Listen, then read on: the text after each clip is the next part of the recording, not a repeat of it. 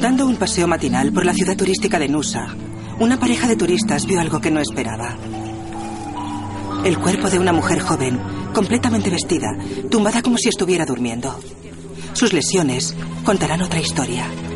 La policía recurrirá a una técnica forense que no había sido utilizada con anterioridad. No vuela sin más. Tiene que ser transportado por algo. Para condenar al más astuto de los asesinos. Teníamos que hacernos las preguntas. ¿Fue allí por voluntad propia? ¿Estaba muerta en ese momento? Teníamos las pruebas suficientes para acusar a cualquiera de asesinato. Algo no estaba bien, algo que no encajaba con el cuadro en general.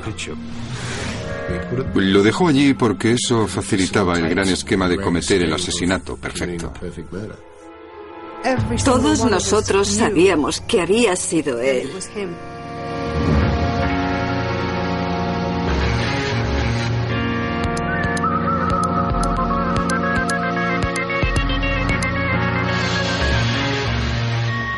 Crímenes imperfectos.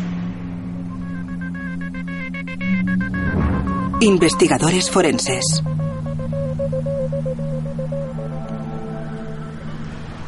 Las primeras 48 horas de un caso de asesinato son vitales para el resultado final, y este caso no iba a ser diferente.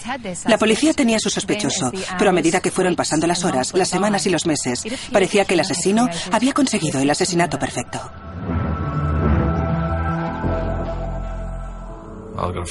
Recibí una llamada en la que me informaban que habían encontrado muerta a una mujer joven entre la vegetación de la zona de aparcamiento del parque Nusa. El cuerpo se encontró a cierta distancia del aparcamiento. Era una zona de abundante vegetación, varias especies de acacias y otros árboles. Por su estado era evidente que la habían agredido violentamente, y con eso quiero decir que tenía heridas alrededor del cuello, en las mejillas y en los ojos. El cuerpo ha sido descubierto por un grupo de turistas sobre las ocho y media de esta mañana, oculto entre los arbustos a unos cientos de metros de la playa. La policía dice que es muy poco probable que el cuerpo lleve ahí muchas horas. Parece que la han golpeado y estrangulado. Se trata de uno de los mejores destinos turísticos de Australia, quizá del mundo entero.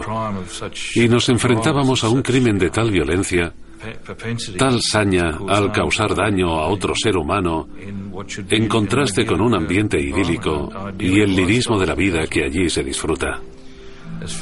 En cuanto al hecho de por qué estaba allí, consideramos todas las posibilidades. ¿Había ido por propia voluntad? ¿La habían atacado en el río o en la playa? ¿Fue agredida en la ciudad y abandonaron su cuerpo allí?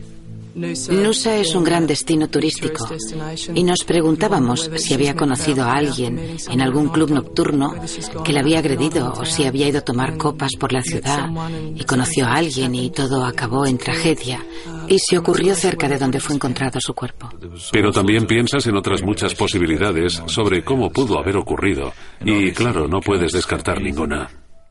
En ese momento teníamos que reunir todas las pruebas científicas presentes en la escena del crimen y acordonarla para que los equipos científicos pudieran trabajar.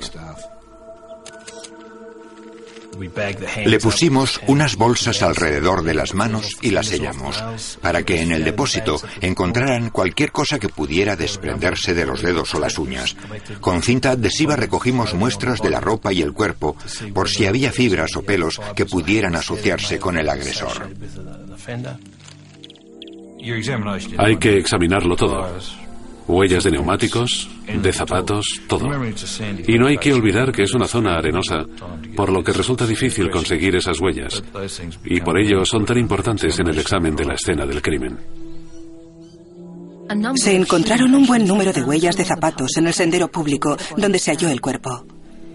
Las huellas no eran el único vínculo posible con el asesino.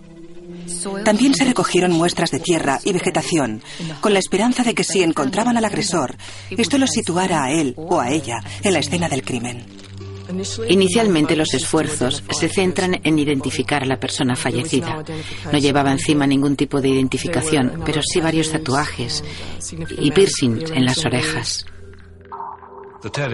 Los nombres tatuados, Michael y Cory, podían ser una pista muy importante para identificarla. Se facilitó a los medios de comunicación la descripción de la fallecida con la esperanza de que los ciudadanos la reconocieran y la identificaran.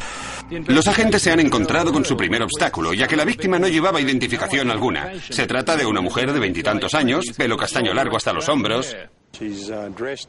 Llevaba unos vaqueros de color rojo, una camiseta de color oscuro, varios tatuajes.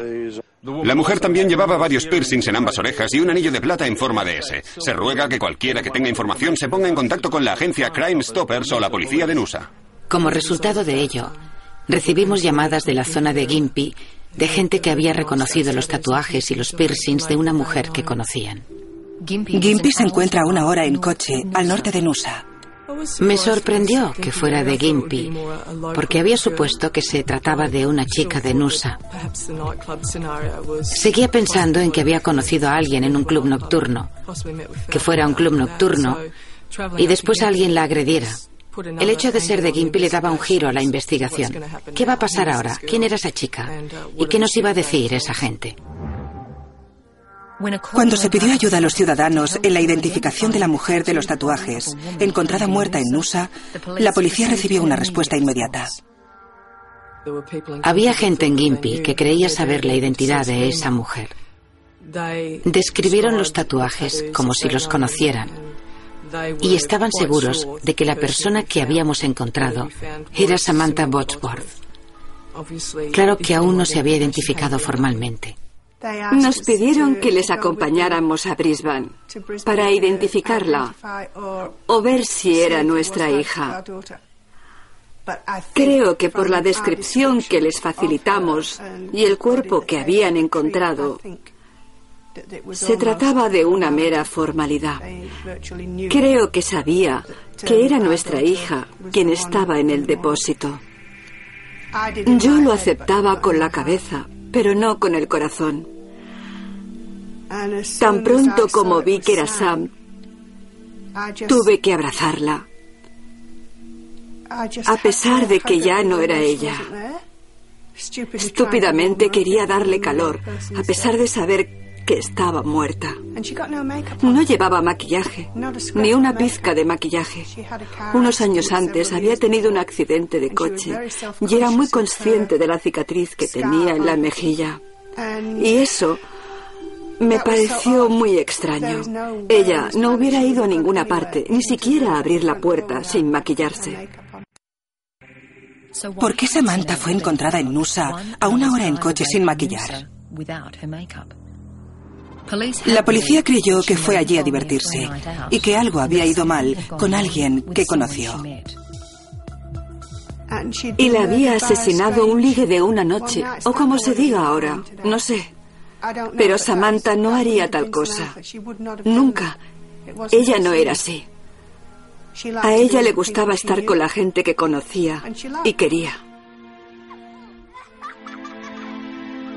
Y esos eran sus dos hijos, Cory y Michael, quienes estaban con sus abuelos paternos la noche que Samantha salió para no volver. La casa que compartían los tres fue examinada por los equipos forenses. Al entrar en la casa a través de la puerta del garaje que estaba abierta, vimos un par de manchas de sangre. Al proseguir el examen, vimos también manchas de sangre en el dormitorio. Había manchas de sangre que habían intentado limpiar en el salón y en el comedor.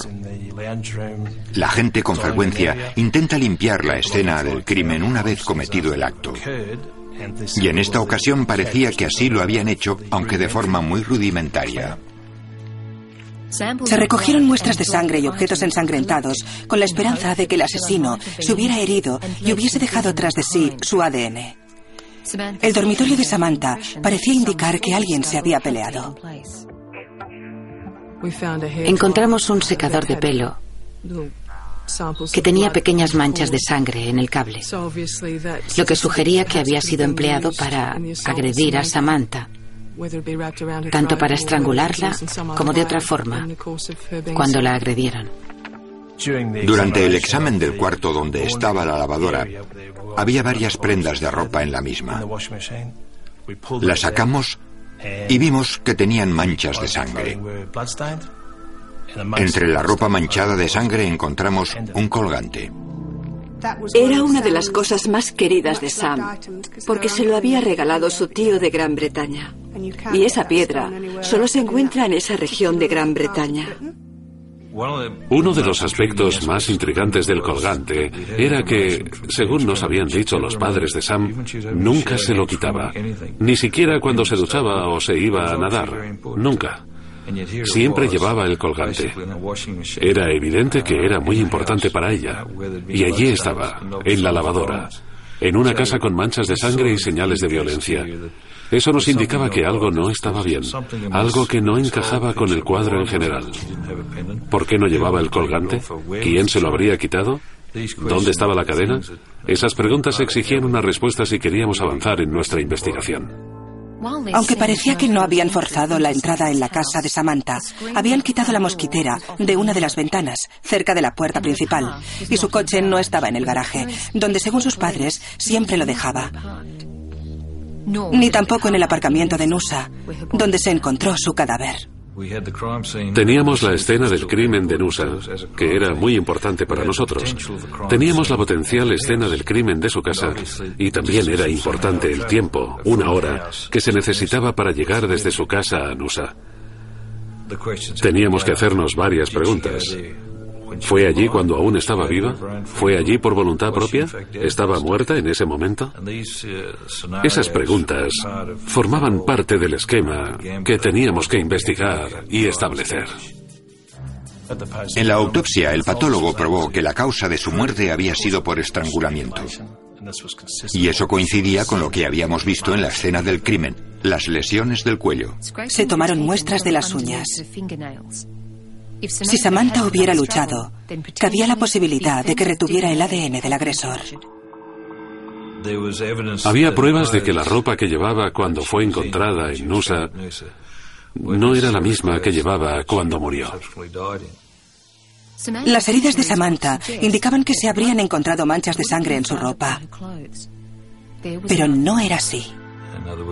En otras palabras, alguien le había cambiado la ropa, lo que demostraba por parte del agresor una gran frialdad y el deseo de no ser cogido por la policía. Teníamos la impresión de que a Samantha Botsworth la habían matado en su casa.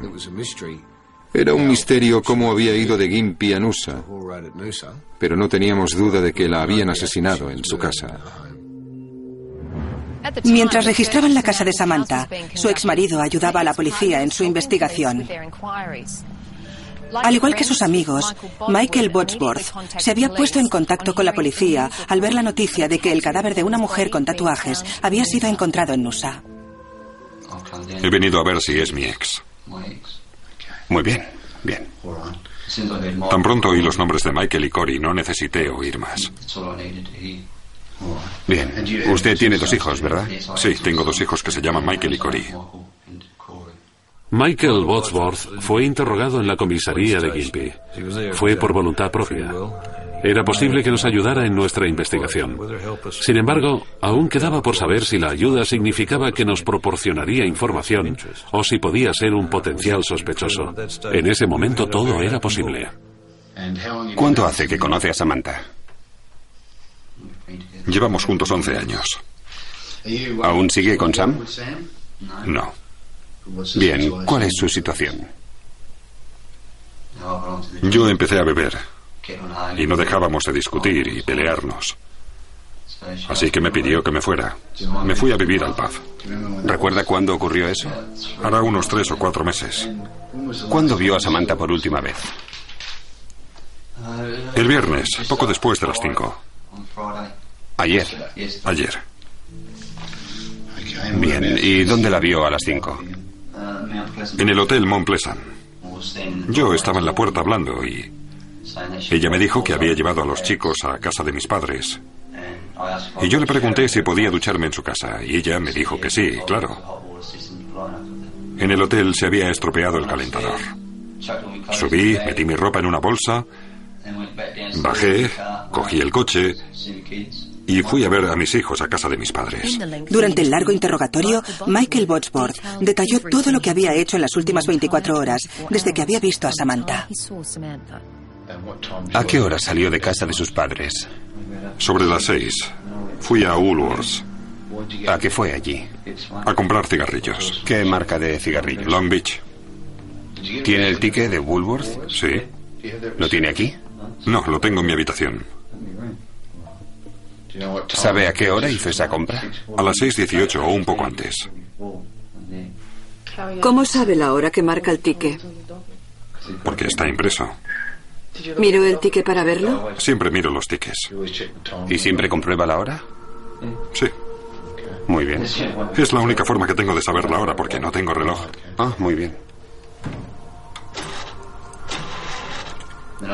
Luego llamé a Sam y le dije que el coche no se ponía en marcha. ¿Qué le pasaba a su coche?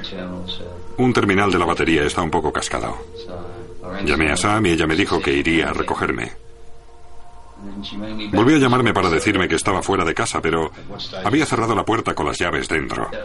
¿A qué hora fue eso? Eso sería. Ella pasaría a recogerme. Fue hasta el coche, pero no podía volver a casa porque no había cogido las llaves.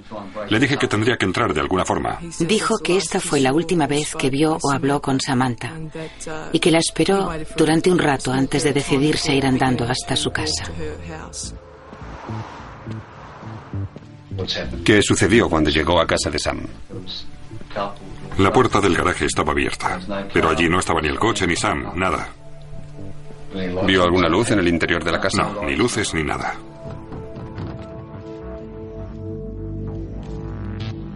Luego fue caminando hasta su coche, que estaba en el aparcamiento.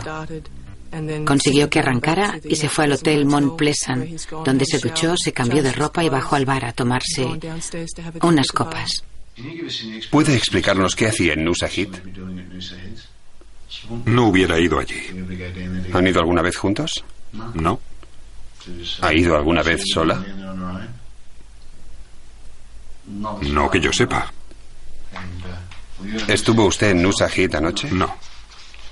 ¿Anoche viajó al sur de Gympie? No, anoche no salí de Gympie. Consintió que registráramos su habitación en la primera planta del Hotel Moon Pleasant. Queríamos efectuar un registro científico y coger la ropa que dijo que llevaba la noche anterior. Cuando llegamos al Hotel Moon Pleasant, había varios hombres bebiendo en el bar. Ahí está ese perro bastardo, ahí.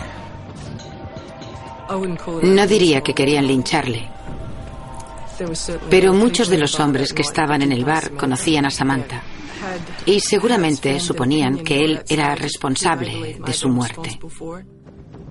El hombre que más claramente le acusaba era Scott Knowles. Ese sábado por la noche, debido a que acabábamos de enterarnos que habíamos perdido a Sam, estábamos muy cabreados.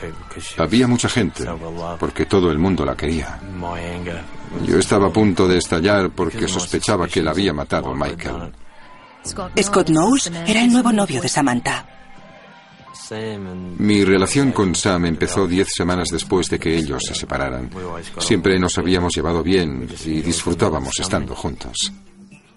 Michael Botsworth había mencionado esa relación en su interrogatorio. Sí, sigo enamorado de ella, sí. ¿Sería justo decir que, teniendo en cuenta las circunstancias, se sintió celoso? No. Me sentí dolido porque los chicos le habían visto en su cama.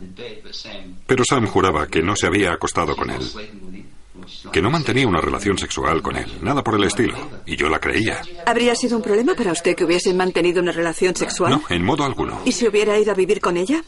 Por mí de acuerdo. Que usted sepa, ¿habían discutido Sam y Scotty? No, no lo creo. ¿Le describiría como una persona violenta? Scotty, no creo que tenga ni un gramo de violencia. Scott Knowles parecía muy afectado. Y creo que en una ocasión un amigo tuvo que sujetarlo porque estaba muy perturbado. Queríamos evitar cualquier confrontación, por lo que llevamos a Michael a la primera planta. Los agentes científicos y de la escena del crimen examinaron su habitación y tomaron fotos. Nos dio la ropa que, según él, había llevado la noche anterior y que había lavado y estaba tendida en el tendedero de su habitación.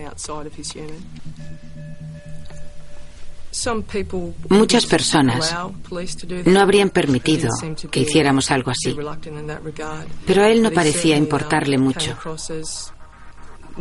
Como si no le importara que tomáramos esas muestras. Como si solo quisiera confirmar lo que nos había dicho durante el interrogatorio. Acompañaron a Michael Botsworth desde el hotel hasta la casa de sus padres para evitar cualquier confrontación. Pero después, los agentes se enterarían de algo que se había encontrado a pocas calles de aquí, que les ayudaría a determinar qué le había ocurrido a Samantha ese viernes por la noche. El viernes por la noche, Samantha Botsworth, de 29 años, salió del hotel de Gimpy donde trabajaba y condujo hasta su casa. No volvió a tomar unas copas con su novio. Su cadáver magullado fue encontrado en la zona turística de Nusa ayer por la mañana. Samantha trabajaba en el hotel para sacar adelante a sus dos hijos de 5 y 7 años. También trabajaba a tiempo parcial en obras benéficas. Cuando ya llevábamos 24 horas investigando, pudimos confirmar que la fallecida era Samantha Botsworth. Teníamos dos presuntos sospechosos, el señor Michael Botsworth y el señor Scott Knowles. Sin embargo, nuestro interés se centraba en el señor Botsworth. ¿Nos enseña las manos? Antes me he dado cuenta de que tiene un corte. Sí, tengo uno aquí, otro aquí, otro aquí. En el dedo, este de aquí parece reciente. Evidentemente, nos interesaban los cortes por si tenían alguna relación con la muerte de Samantha. ¿Puede decirme dónde se los hizo? Sí, trabajando. ¿Cuándo? ¿Cuándo se los hizo? El viernes. Tengo otro aquí. Oh, sí. Se los fotografiamos. Al señor Botsworth se le preguntó si nos daría voluntariamente una muestra de sangre para las pruebas de ADN. Se negó alegando que no le gustaban los pinchazos, pero sí nos daría una muestra de saliva. Mientras los agentes esperaban los resultados de las muestras tomadas en las uñas de Samantha para compararlas con el ADN de su marido, los investigadores forenses estaban examinando el coche de Samantha. Lo encontraron aquí, en la parte de atrás de un club nocturno de Gimpy.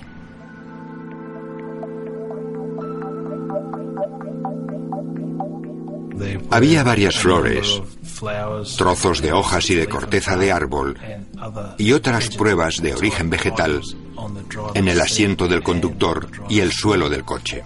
En la parte trasera del coche, en la matrícula, había una cierta cantidad de lo que parecía polen y coincidía con lo que habíamos visto antes en Nusa. Las especies vegetales, junto con otras pruebas, como colillas, fueron llevadas al laboratorio.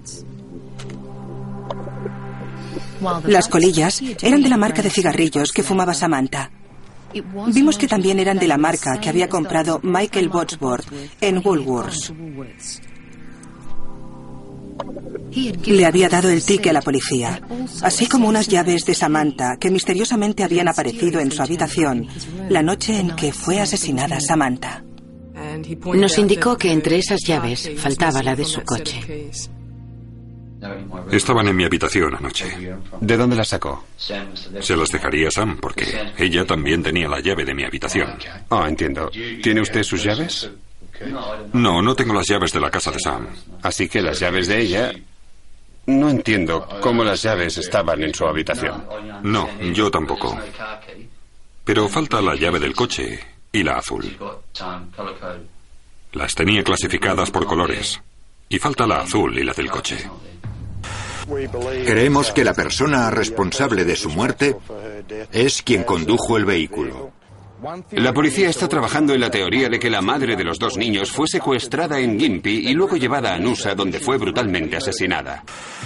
Cualquiera que haya visto el Corolla blanco matrícula 299CQO, que llame a la policía, por favor.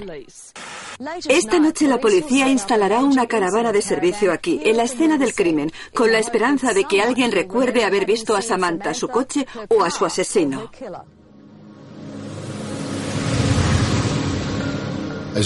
Como resultado de ello, se presentó un camionero, el señor Higgins.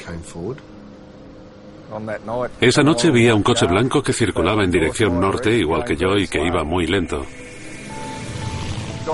Al final lo adelanté y en la siguiente subida me adelantó, y volví a ir detrás de él, por lo que me fijé un poco más. El señor Higgins, el camionero, insistía en que la matrícula se correspondía con la del coche de la fallecida y que había visto su coche en la carretera. A pesar de que el camionero no pudo ver al conductor ni sabía si había un acompañante, era evidente que quien quiera que hubiera conducido el coche de Samantha lo había dejado en el aparcamiento de Gimpy por alguna razón especial. Creo que el señor Botsworth lo dejó allí porque eso facilitaba el gran esquema de cometer el asesinato perfecto. Queríamos interrogar el mayor número posible de gente para que nos ayudara a corroborar la declaración de Michael o refutarla. Yo bajaba por las escaleras del Hotel Montplesan y abajo estaban Sam y Michael hablando. Estaban gritando.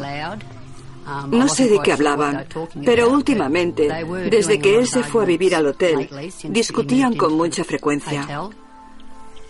Con quien quiera que ella hablara en el bar, cualquier hombre, enseguida aparecía Michael amenazándole. Ya saben, con el puño o la cogía por el brazo. La verdad es que discutían mucho. A pesar de que Pauline pudo confirmar la historia de Michael sobre que se había estropeado el calentador, fue la información que facilitó sobre lo que había hecho el sábado lo que despertó su interés. Dijo que quería hacer la colada. Él nunca hacía la colada, porque la hacía Sam. Ella venía y me limpiaba la habitación y se llevaba la ropa sucia o me pedía que yo se la llevase. Pero eso no fue lo único extraño que hizo. Cuando tenía a los niños, solía llevarlos por ahí, al Big Panapel o a dar una vuelta en coche. Pero ese día en concreto se quedó en el hotel, preguntando constantemente dónde estaba Sam. Y había algo más. El señor Botsworth preguntaba en el hotel Mont Pleasant qué quería decir la hora en el ticket de Woolworths. Preguntaba qué quería decir 1844 en términos normales. ¿Sabe a qué hora hizo esa compra? A las 6.40, las 18.44. ¿Y siempre comprueba la hora de los tickets? Sí. Muy bien. Es la única forma que tengo de saber la hora porque no tengo reloj. Ah, muy bien. Me pareció muy raro que dijera que tenía el ticket de los cigarrillos. Porque no vas por ahí diciéndole a la gente que has comprado cigarrillos y a qué hora los has comprado. Los tickets, las llaves, la colada, el coche que no arrancaba, ir andando hasta la casa de Samantha y volver. Todo ello era muy sospechoso, pero la policía no podía refutar la versión de Michael Botsworth. Su coartada estaba muy bien construida. Eso nos llevó a creer que era muy competente, inocente, o que quería convencer a la policía para que le eliminaran de los posibles sospechosos. Estábamos esperando que los patólogos nos facilitaran más información para así saber qué camino debíamos seguir en esta investigación. Mientras tanto, los agentes confiaban en los poderes de una vidente. Ya sabes que me he puesto en contacto con Sam. He estado hablando con ella. Y ella se limitaba a decir, ve a ver a Michael. No deja de repetir, ve a ver a Michael. Una semana después del asesinato, la policía creía tener al principal sospechoso, pero ninguna prueba para detenerle. Cada día que pasa es mayor la frustración. Esa sensación de impotencia para poder poner fin a un capítulo de una historia muy triste.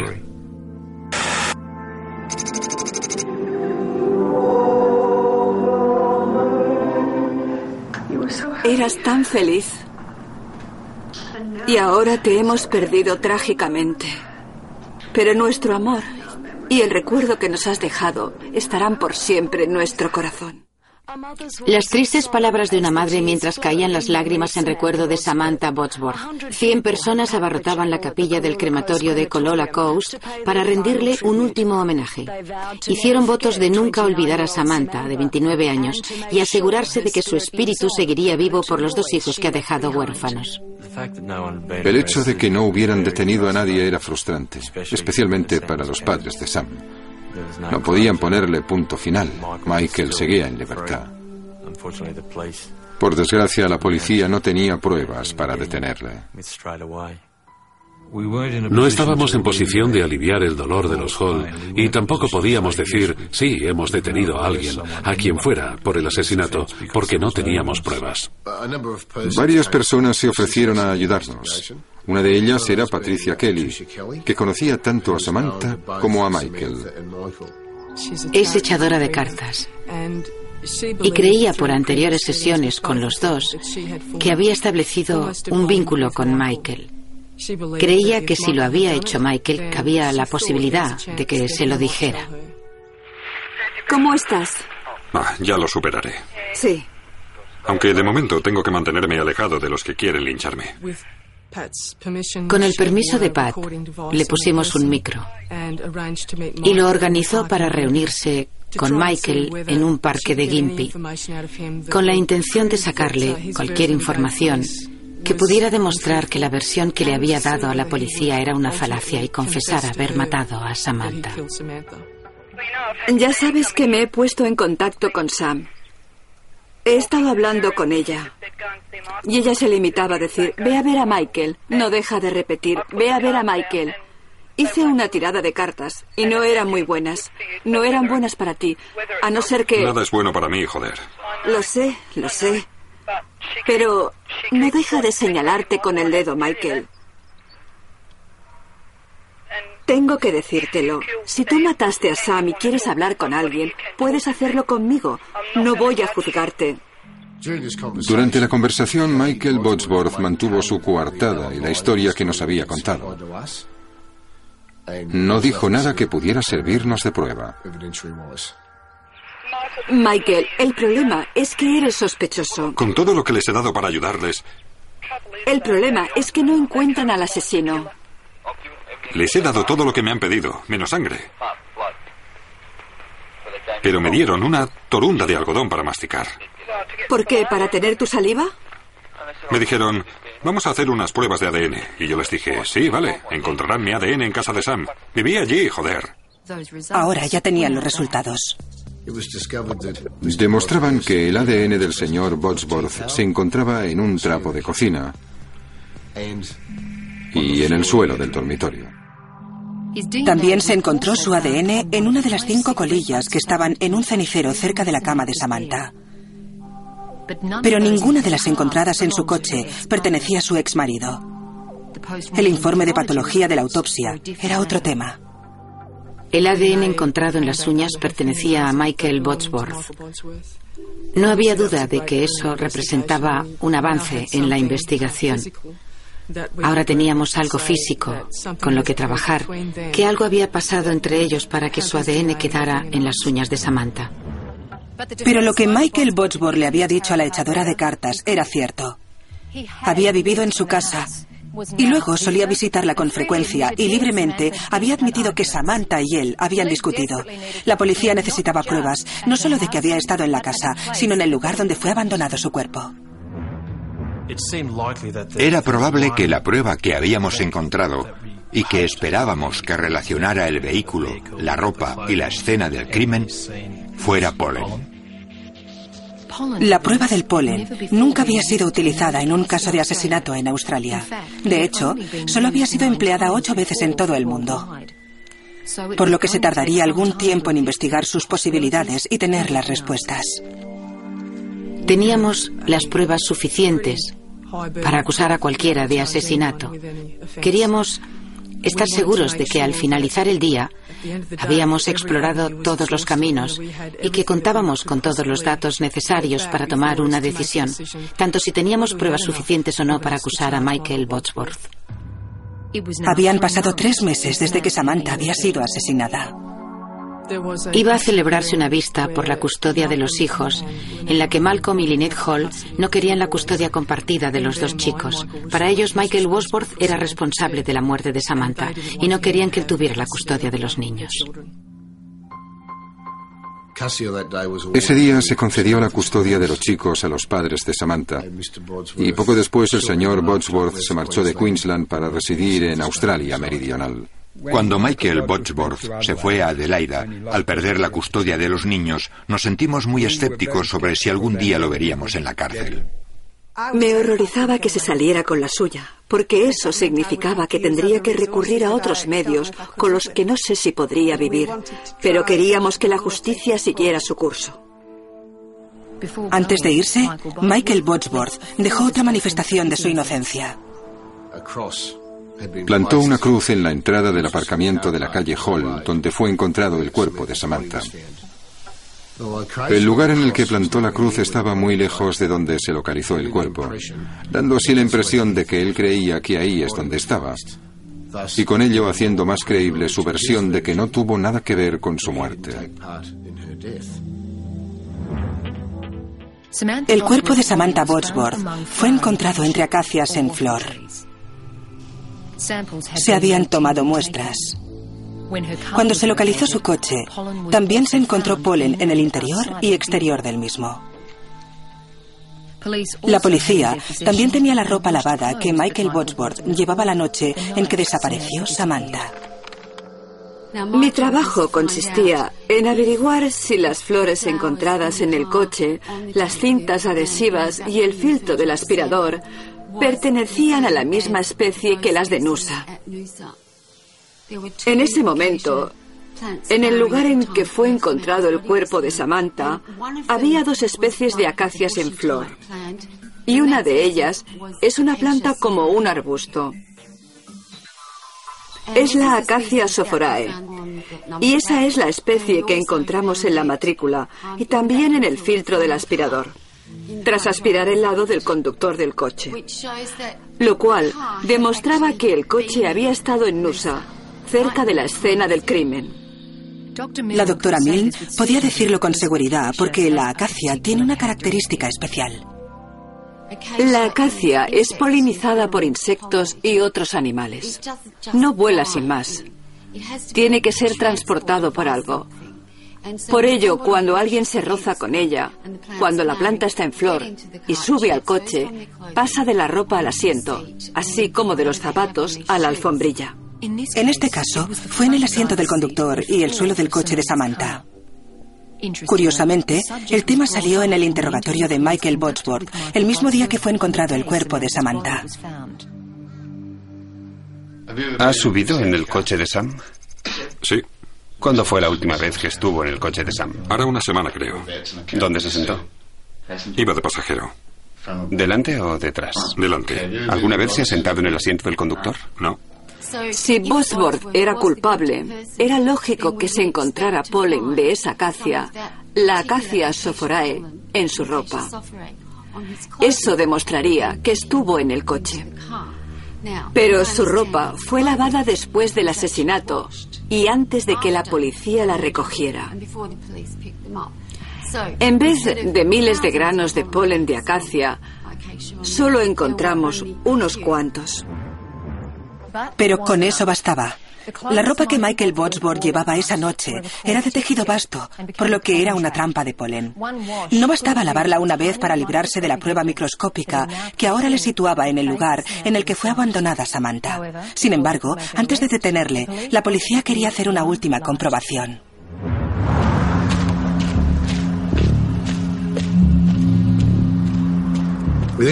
Decidimos seguir el camino que el señor Botsworth nos dijo había tomado esa tarde. Era para estar seguros de que había acacias en ese camino, con lo que hubiera sido posible que su ropa se hubiera impregnado de polen, con lo que habría tenido una razón legítima que explicara la presencia de polen en su ropa. Las plantas que crecían en esa zona estaban muy apartadas de la acera y ninguna de esas especies estaba en flor en ese momento. Así que hice recoger polen del herbario de las especies de Gimpy y examiné ese polen para compararlo con el de la acacia sophorae de Nusa y no se parecían en nada. Viajamos a Australia Meridional donde hablamos con el señor Botsworth en una gasolinera cerca de Christie's Beach. Y tras ser informado de que iba a volver a Queensland para ser acusado del asesinato, se mostró sorprendido y angustiado. Un hombre ha sido detenido en Adelaida acusado del brutal asesinato de su exesposa en Gympie hace ocho meses. El cuerpo magullado de Samantha Botsworth, madre de dos hijos, se encontró en unas dunas en Nusa. Cuando volvíamos, sin que nadie le presionara, dijo que deseaba decirnos la verdad. Debido a que no llevábamos ninguna grabadora con nosotros, le dijimos que sería mejor que declarara en Maruchidor, donde teníamos el equipo necesario para grabar electrónicamente la conversación. Bien, como dijo antes, ¿qué desea decirnos?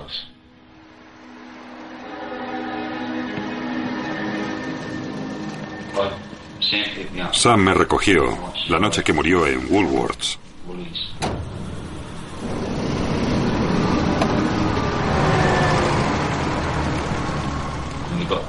Fuimos a su casa, ya que pensaba ducharme.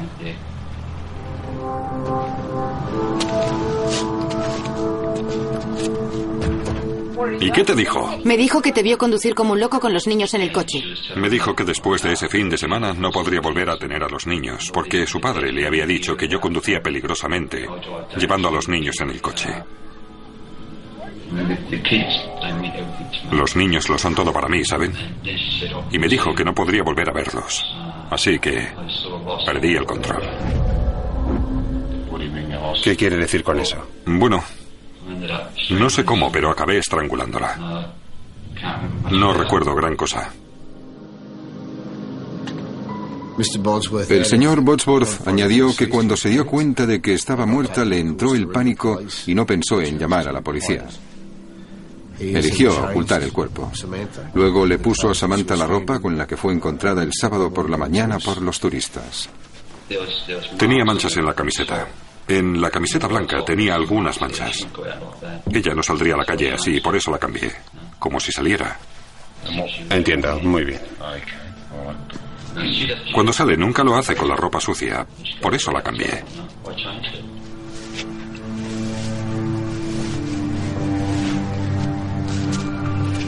¿En qué asiento del vehículo la sentó? En el del copiloto. Está bien. ¿Por qué lo hizo así? Porque cuando yo conducía, ella se sentaba ahí.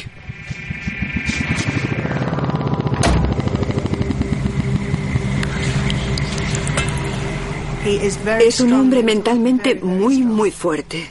No creo ni por un momento que se quedara en blanco. Sabía exactamente qué estaba haciendo. Lo había planeado. Pero no contó con el ADN y el polen. Todos nosotros sabíamos, todos los que conocíamos a Sam, sabíamos que había sido él. Conduje el coche hasta Gimpy. Lo dejé en el aparcamiento de una discoteca. Eso fue todo. ¿Puedo preguntarle por qué lo hizo? Como si hubiera salido a divertirse esa noche. Cuando fue encontrado el cuerpo de Samantha Botsworth en unas dunas de Nusa, su familia sospechó de su ex marido Michael James Botsworth. Siete meses después, el mecánico de 36 años ha sido acusado del asesinato de Samantha debido a que las pruebas forenses lo relacionan con la escena del crimen. A pesar de confesarlo todo a la policía, Botsworth se ha declarado inocente. Cuando te enfrentas a una posible cadena perpetua, no tienes nada que perder. Así que, ¿por qué no declararte inocente? Pero el jurado supo leer sus intenciones y creyeron las pruebas que presentó la policía, la comparación del polen de las acacias que lo situó en la escena del crimen, el ADN, la sangre encontrada en su casa junto con su confesión. Con todo ello, el jurado lo consideró culpable de asesinato y lo condenaron a cadena perpetua. Por desgracia, cadena perpetua no significa toda la vida. Y arrebató la vida a alguien, pero él sigue con vida. Algún día saldrá y volverá a tener una vida. Samantha no. Michael Botsworth podría salir en libertad condicional en 2010. Tengo entendido que Bosworth creía haber cometido el crimen perfecto. Y estoy segura de que estaba convencido de ello. Pero la ciencia no deja de evolucionar y siempre sale algo nuevo en la ciencia forense. ¿Es un hombre listo? ¿Astuto? ¿Intrigante? No lo sé. Lo único que sé es que ha sido castigado debidamente por algo que hizo.